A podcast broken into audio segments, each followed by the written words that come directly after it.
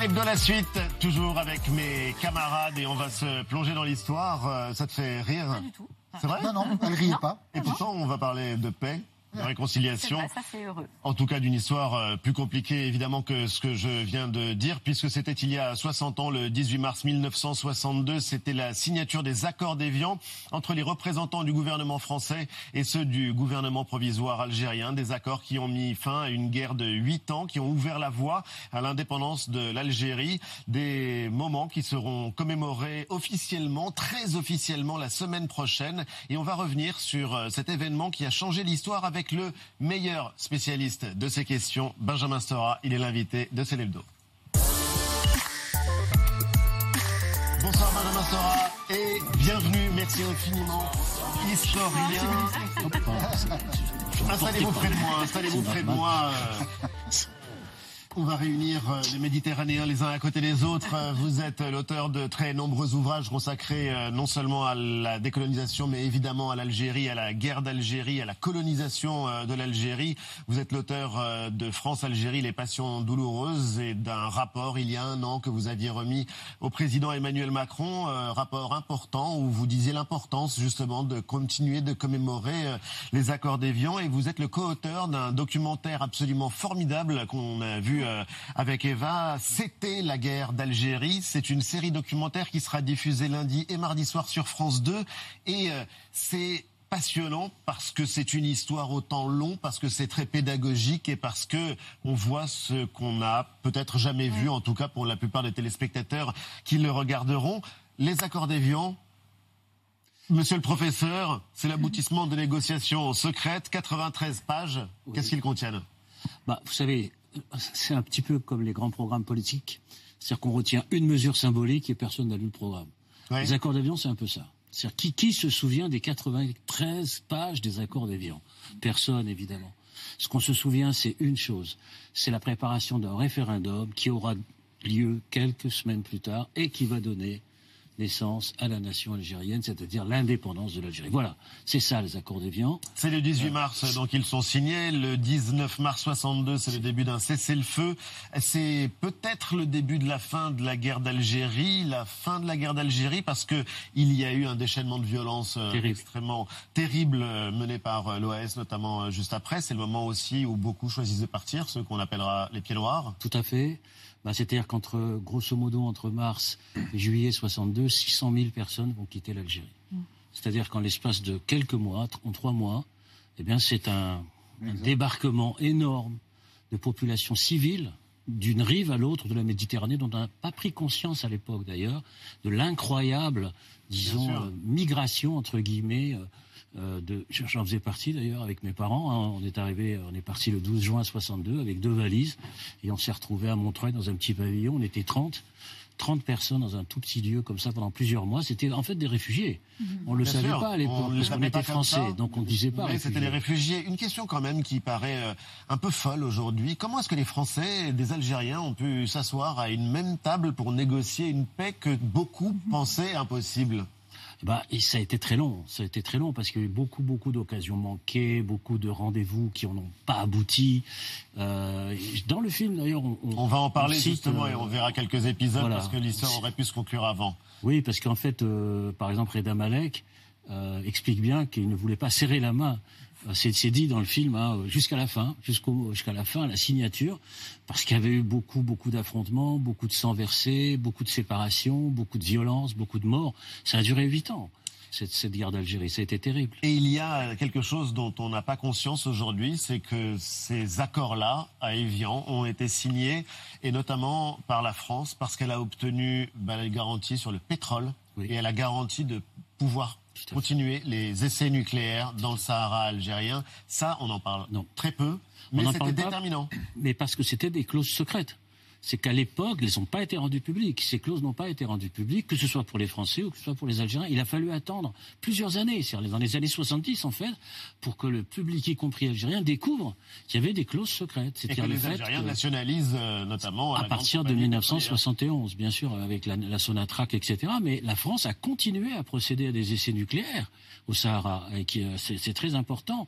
Et puis, euh, naturellement, il y avait toutes ces clauses secrètes sur le maintien des bases militaire française pendant de très nombreuses années. Donc ça, ça, je veux dire, sont des accords qui n'ont pas été rendus publics et qui étaient une forme, quelque part, de compromis politique et qui avaient été contestés à l'époque par une partie de la direction algérienne, dont Boumedienne qui n'était pas d'accord, qui n'était pas d'accord avec les accords d'Évian. Continuer la guerre si ces concessions-là, secrètes certes, n'avaient pas été acceptées par le FLM. Bah, c'est-à-dire qu'en fait, De Gaulle voulait en finir vraiment. Oui. Il voulait en finir vraiment. Le rapport de force n'était pas pour lui. Non. Pour le coup. Tout à fait. Le rapport de force n'était pas en sa faveur parce qu'il avait tenté plusieurs, plusieurs opérations du type partition, par exemple, de l'Algérie. C'est un ballon d'essai qu'il avait lancé, qui n'a pas marché. Naturellement, les Algériens se sont retirés. Il y avait aussi l'isolement de la France au plan international. À l'ONU, la France était très isolée. Un mouvement de décolonisation. Bien sûr, il y avait un, grand isolement. Et puis, il y avait une crainte aussi du second front en France par la Fédération de France du FLN, qui était quand même très puissante. Il y avait 350 000 Algériens qui vivaient en France. Donc, le général de Gaulle a pu mesurer je veux dire, les obstacles, les problèmes, les difficultés. Il a essayé de conserver le Sahara jusqu'au bout. La négociation, elle a porté sur le Sahara principalement. Malheureusement, elle ne portait pas beaucoup sur les populations du Nord, hein, qui n'étaient pas du tout en discussion, hein, quelque part, y compris les pieds noirs, qui étaient, qui étaient, c'était pas discuté par le général de Gaulle. Mm. C'était le Sahara, à cause du pétrole et du gaz, bien entendu. et ça, c'était la négociation principale. Et les Algériens n'ont pas voulu céder sur la question du Sahara. Et à un moment donné, donc, les choses sont allées très vite et il y a eu la signature des accords. On va reprendre le fil de cette histoire avec vous, euh, Benjamin Stora, et parler de ce film, de cette série documentaire euh, C'était la guerre d'Algérie. Ce sera juste après vue.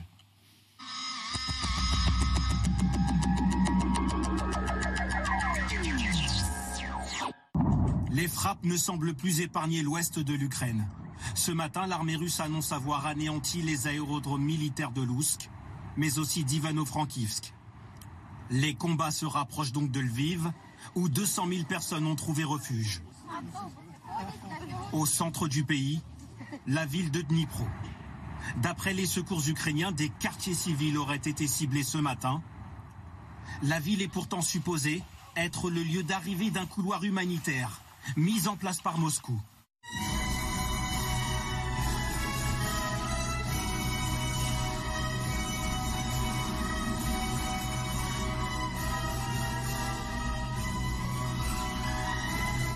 Un prétexte pour mieux préparer la prochaine attaque. Elle provoque des couloirs humanitaires au départ, appelés humanitaires, pour sortir la population, et elle considère que tout ce qui reste dans la ville, ce sont des gens qui résistent, et donc on bombarde. Je suis inquiet, pessimiste.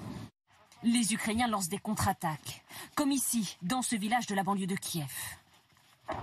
Les tirs sont nourris, les troupes au contact.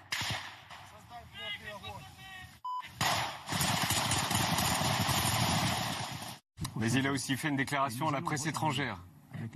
Avec Vladimir Poutine, vous avez vu la possibilité, la possibilité d'espoir, c'est possible de répondre en anglais, s'il vous plaît, s'il vous plaît. If you want. You know, I'm definitely optimistic.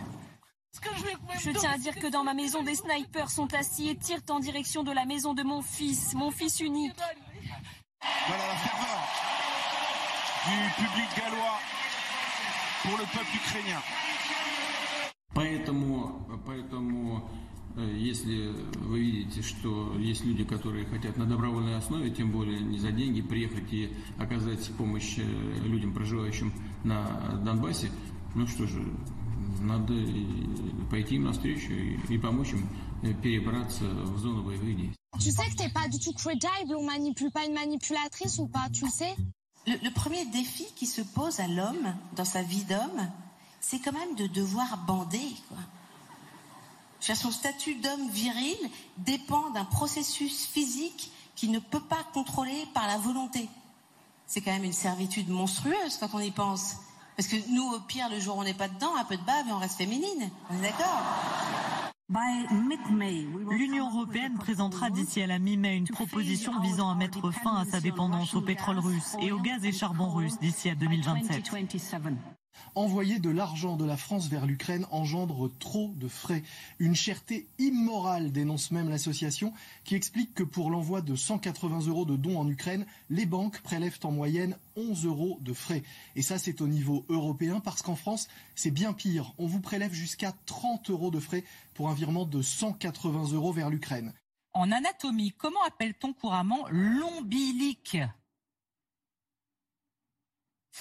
Du caracage Ouh K, le, le ver de terre. Mais non Point de fixation créé sur les 22 mètres. On est réorganisé sur la largeur autour de Romain Tamac. Moïfana Carrière, Ficou, Jaminet, deux contre un joué, l'essai Magnifique essai d'Anthony Jolon L'équipe de France qui inscrit le premier essai de la soirée ici à Cardiff. Mort aux Russes, Facebook l'a permis. Une publication haineuse contre les Russes. Des messages comme celui-ci sont nombreux sur Facebook. Car depuis hier, le réseau social a assoupli ses règles et autorise ce genre de contenu violent. J'espère que beaucoup de mères et de femmes russes pleureront aujourd'hui. Bons soldats russes, soldats russes morts. You know, I, I used to really want to be famous, and, and now everybody's doing it. You know? Yeah, yeah. Everybody's doing it, man. It's YouTube. It's like everywhere. Everybody and their mother's famous, man. You know, the, the plumber in the crowd right now who's who's mining a fortune from his butt crack. I'm sure it's, it's going to be it's going to be huge. The butt crack, uh, you know, reality show. Uh, but you know, sooner or later, truly, everybody in this audience is going to be famous. I, I promise. It's going to happen because we, as a culture, are absolutely fame obsessed. And you know what happens when that happens? I'm going to quit the business and become the only audience member left. Voici Véronique et elle vient de Compiègne. Elle adore les concours de beauté.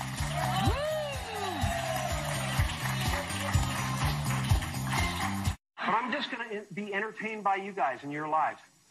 Let me ask you. hey, that's too much. La semaine prochaine, on se retrouve avec une semaine très riche et très variée, beaucoup de sujets. Euh, vous allez voir beaucoup d'émotions qu'on va traverser ensemble. Je vous embrasse fort. Prenez soin de vous. Passez le plus doux des week-ends possible. On se retrouve lundi. On pense à vous. C'est l'hebdo continue toujours en direct avec l'historien Benjamin Stora et une semaine avant la commémoration de la signature des accords d'Évian et à l'occasion aussi de ce documentaire, de cette série documentaire dont vous êtes l'auteur Benjamin Stora. C'était la guerre d'Algérie. C'est euh, formidable. Eva en parlait euh, Oui, oui, avec des c'est- mots euh, assez émus et extrêmement sincères. que c'est très pédagogique, alors qu'on on comprend que ce, ce pan de l'histoire est extrêmement complexe de chaque côté. Et euh, vous nous embarquez quand même dans une histoire euh, facile à comprendre euh, et très émouvante aussi. Moi, j'ai toujours l'impression, il y a deux mots qui me reviennent euh, systématiquement quand, quand j'ai vu chaque image, c'est à la fois du gâchis et de la tristesse. euh, Alors justement, ce qui est intéressant aussi, c'est qu'il y a une multitude de points de vue et qui essayent justement de restituer la complexité de cette histoire. Dans le documentaire, il y a des scènes qu'on ne connaît pas. Vous remontez bien avant la guerre d'Algérie, des moments que Jean-Michel connaît bien et dont il nous parle régulièrement. Il y a des images incroyables. J'aimerais que vous les commentiez, Benjamin Stora. C'est 1930, la France fête les 100 ans 100 ans de ce qu'on appelle pudiquement sa présence en Algérie, de sa conquête et de sa colonisation euh, de Oui. l'Algérie. Le président de la République, Gaston Doumergue, se rend à Alger. La République fête son empire euh, colonial et sa perle qu'est l'Algérie. Qu'est-ce que disent ces images? Bah, c'est des images extraordinaires qui ouvrent le documentaire. C'est-à-dire qu'en fait, on commence par euh, les fêtes du centenaire de la conquête, puis ensuite on va remonter encore en arrière jusqu'en 1830, notamment avec toute la résistance de l'émir Abdelkader, les massacres, les enfumades de 1845. Tout ça, on l'aborde hein, dans le documentaire. Mais là, effectivement, ce qui est extraordinaire quand on voit ces images, c'est que la France euh, pense qu'elle va conserver son empire pour toujours. Et 30 ans plus tard, il n'y aura plus d'empire, il n'y aura plus d'Algérie. C'est incroyable, 30 ans seulement. 30 ans plus tard. Comment l'histoire s'est accélérée de manière extraordinaire. Seconde guerre mondiale, bien sûr, mouvement de décolonisation, guerre d'Algérie, guerre d'Indochine, et tout va s'effondrer. Et quand on voit ces images, on n'a pas du tout ce sentiment-là.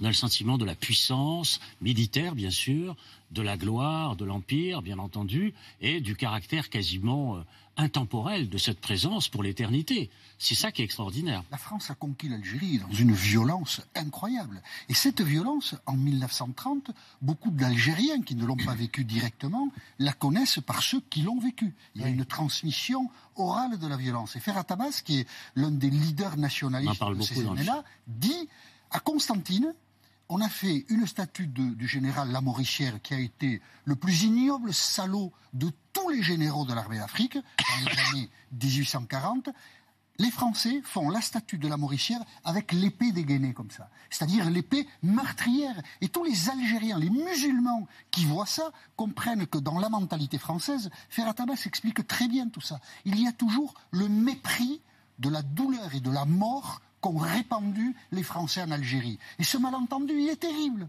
Je trouve que la scène dit tout à fait comment les Français n'ont jamais, jamais pris conscience de la douleur qu'ils ont causé aux Algériens. Justement, ce qui est abordé dans ce documentaire, c'est la personnalité de Ferhat Abbas, qui est presque au centre du documentaire, parce que c'est. Rappelez-nous qui c'est. C'est une figure. C'est une grande figure algérienne. Nationalisme algérien avant le FLN. Ah, bien avant, parce qu'il a été d'abord un partisan de l'assimilation, c'est-à-dire quelqu'un qui pensait euh, rentrer dans la cité française à droit égaux. Euh, il a écrit un livre qui s'appelle Le jeune Algérien en 1931 où il dit pouvons-nous être français et musulmans à part entière? Et il a espéré pendant 20 ans. Il a espéré cette entrée dans la cité française qui ne s'est pas produite. Et il a terminé comme président du premier gouvernement provisoire de la République algérienne, ce qui est extraordinaire comme parcours. Comme destin, oui. C'est un destin extraordinaire. Et on le voit dans ce film, disons, avec Messali aussi, qui est un grand leader du nationalisme algérien. Pourquoi? Parce que ce sont deux figures qui ont cru dans la possibilité quelque part d'un Commonwealth à la française. Je parle des années 30. Hein, je parle pas. C'est-à-dire qu'ils ont cru à la possibilité d'une sorte d'indépendance dans l'interdépendance. Bref, tous ces mots qu'on évoquera pendant la guerre d'Algérie. Mais c'est trop tard. C'est beaucoup trop tard. C'est-à-dire que le nationalisme est beaucoup trop puissant euh, dans les, dans, la, dans, la, dans les masses algériennes pour que toutes ces solutions intermédiaires préconisées par Camus, qui est une autre grande figure qu'on voit beaucoup dans le documentaire, préconisée lui aussi. C'est-à-dire Camus voulait effectivement cette sorte de solidarité méditerranéenne franco-arabe.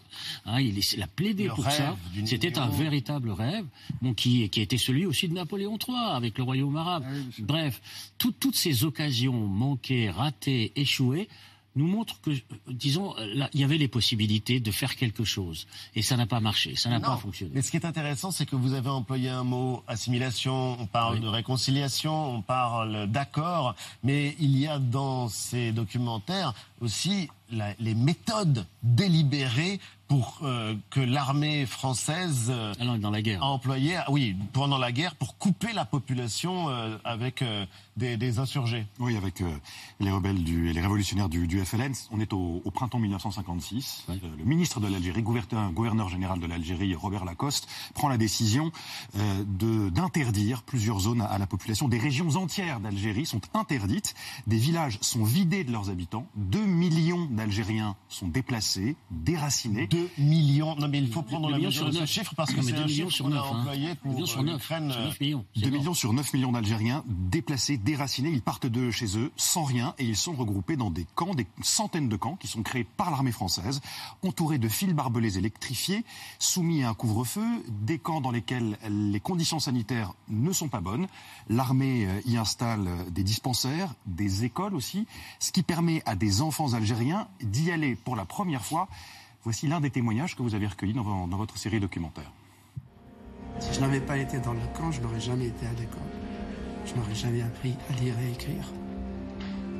Quelle dette étrange quand même vis-à-vis d'une guerre. Faut-il qu'il y ait une guerre pour qu'on puisse aller à l'école et se soigner? Et donc cette image ambivalente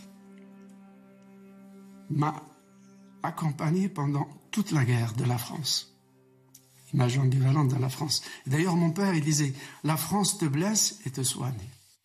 Slimane Zeguidour, rédacteur en chef à, TV5 Monde, qui parle et qui a raconté euh, cette enfance hein, dans, un dans un livre, Sors, la route t'attend. La France te blesse et te soigne, disait son, son père. Que dit cette ambivalence, Benjamin Stora, des relations entre la France et l'Algérie?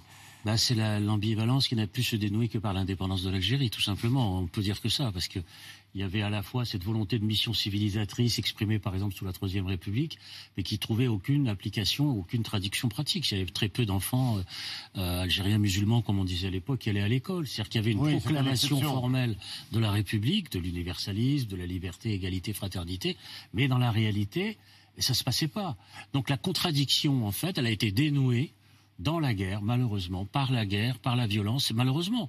Et ça s'est terminé par l'indépendance. Malheureusement, alors vous êtes historien, donc euh, vous ne travaillez pas sur des si, mais ce qui est euh, assez euh, incroyable dans le documentaire, c'est que beaucoup vont apprendre que si, en fait, la guerre aurait pu se Tous ces terminer rendez-vous manqués voilà, dont, dont vous parlez, et notamment celui à l'été 56, puisque Guy Oui. Mollet a pris des contacts avec euh, le FLN. Oui. Euh, il y a des réunions secrètes qui se sont tenues, notamment à Rome, euh, à Belgrade. Belgrade. Une conférence doit avoir lieu à Tunis. Oui.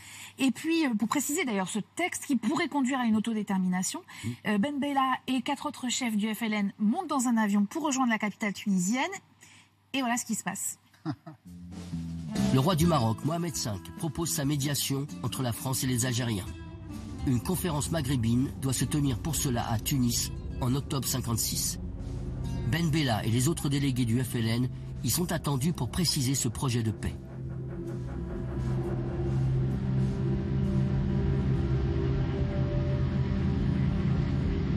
Mais au dernier moment, en plein vol, leur avion est détourné vers Alger. Les militaires français prennent seuls cette décision de piraterie aérienne.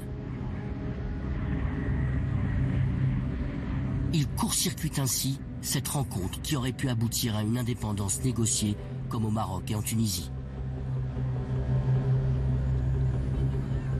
Les cinq nationalistes arrêtés au rang des plus importants et des plus anciens sont exposés les uns après les autres devant les caméras du monde entier, comme des prises de guerre exceptionnelles. Alors c'est un groupe de l'armée française qui a procédé à ce, ce détournement. Euh, ben Bella dira que cette- sans cet événement, la paix aurait pu être signée en, en 1956. Alors c'est ce que disait Ali, on, on fait l'histoire, avec, on fait pas l'histoire avec des si, mais est-ce que vous y croyez, Benjamin Stora, ou on revisite l'histoire là maintenant? Je sais pas, la puissance quand même de l'armée française sur le plan politique est terrible. En octobre 56 parce que l'arraisonnement euh, de l'avion montre son poids politique qu'on va voir s'exprimer complètement quelques semaines après dans la bataille d'Alger. Donc c'est elle qui décide en fait fondamentalement et le pouvoir politique n'a pas tellement de prise. Alors bon, le pouvoir politique, il faut se rappeler qu'à l'époque, Alain Savary a démissionné, Mendes France a démissionné à la, à- à la suite de cet acte de piraterie aérienne, bien entendu. Pas François Mitterrand, qui est resté, qui va devenir ministre de la Justice, garde des Sceaux. Et la bataille d'Alger, à partir de là, peut s'ouvrir. Et malheureusement, on sait, on connaît, disons, l'issue tragique de cette bataille d'Alger. La violence, évidemment. D'abord, l'armée a toujours eu une place et un poids euh, terrible dans l'histoire euh, de l'Algérie depuis euh, juillet 1830. Euh, Vraiment, l'armée est un acteur essentiel qui échappe souvent au pouvoir politique. Ou bien le pouvoir politique est tellement faible que de toute manière, il n'a pas la, la maîtrise de l'armée sur le terrain. Et puis après 56, euh, toute une partie de la population française, pour des raisons diverses d'ailleurs, n'était pas du tout acquise à l'idée de l'indépendance de l'Algérie. Et c'est un pays qui aurait pu aller vers la guerre civile. Et, sans doute De Gaulle qui a manœuvré très habilement en 58 à partir de la situation algérienne pour revenir au pouvoir n'aurait pas laissé faire les, les- les troupes gaullistes n'auraient pas laissé faire en 56 euh, des démarches pour que l'Algérie puisse être indépendante. Je crois que le 56, pays n'était pas mûr. Le Maroc devient indépendant, la Tunisie, et c'est euh, effectivement un moment euh, extrêmement important. Juste d'un mot avant de parler du présent, le 5 juillet 62, l'Algérie devient indépendante. Qu'est-ce qu'on retient, les accords d'Évian ou l'indépendance de l'Algérie? Je parle pas de ce qui se passe de l'autre côté de la Méditerranée, je parle de ce qui se passe ici en France. Oh, vous savez, fondamentalement, c'est le 5 juillet qui l'emporte sur le 19 mars. Hein, pour- Enfin, je vous parle librement. Enfin, c'est une question pour moi qui est tranchée. C'est que le 19 mars, beaucoup de gens en Algérie, je parle des Algériens, ont très peur parce qu'effectivement, les exactions continuent. On tire au mortier sur les quartiers musulmans, etc. Beaucoup d'assassinats aussi. Les Européens aussi ont peur. Tout le monde vit confiné à l'intérieur des maisons. Et dans le fond, on n'a pas bien conscience de ce qui se passe le 19 mars. Il n'y a pas de joie dans les rues. Il n'y a pas de mani. Les seuls qui sont concernés par cela, ce sont les appelés. Alors les appelés, eux, l'acquis, bien sûr, c'est très important. eux, ils savent. C'est le cessez-le-feu. Ça, c'est très important. Mais en France, en général, mais en Algérie, il n'y a pas cette sensation. La véritable césure, coupure, rupture, c'est le mois de juillet. C'est le, c'est le 3 juillet, 5 juillet. Vous savez, 1er juillet, référendum, 3 juillet, proclamation, 5 juillet, proclamation de l'indépendance par les Algériens. Là, au moins, c'est le massacre d'Oran quand même. Et on va juillet rendre 62, l'antenne, malheureusement, mais c'est vrai que c'est un moment important dans cette histoire-là, cette histoire euh, dont on sait que la mémoire continue à vivre. Et merci infiniment, Benjamin Stora, d'avoir été notre invité. Euh, C'était la guerre d'Algérie. On le recommande chaleureusement. C'est la série euh, documentaire. Euh, C'est une série événement qui sera donc diffusée lundi et mardi soir. Avec Georges-Marc Médamou. Hein, Réalisé par Georges-Marc Benamou à partir de 21h10 sur France 2. Et puis, euh, je rappelle, euh, France-Algérie, les passions douloureuses. C'est publié chez Albin Michel. Merci. Merci beaucoup. Merci les amis. Merci. Salut à tous. À dans un instant, vous avez rendez-vous avec nous, président, raconté par euh, Mathieu Béliard. Et à lundi, 19h, avec Anne-Elisabeth Lemoine et toute la bande de C'est à vous. Quant à nous, on vous dit à samedi prochain. Merci de nous avoir suivis. Salut.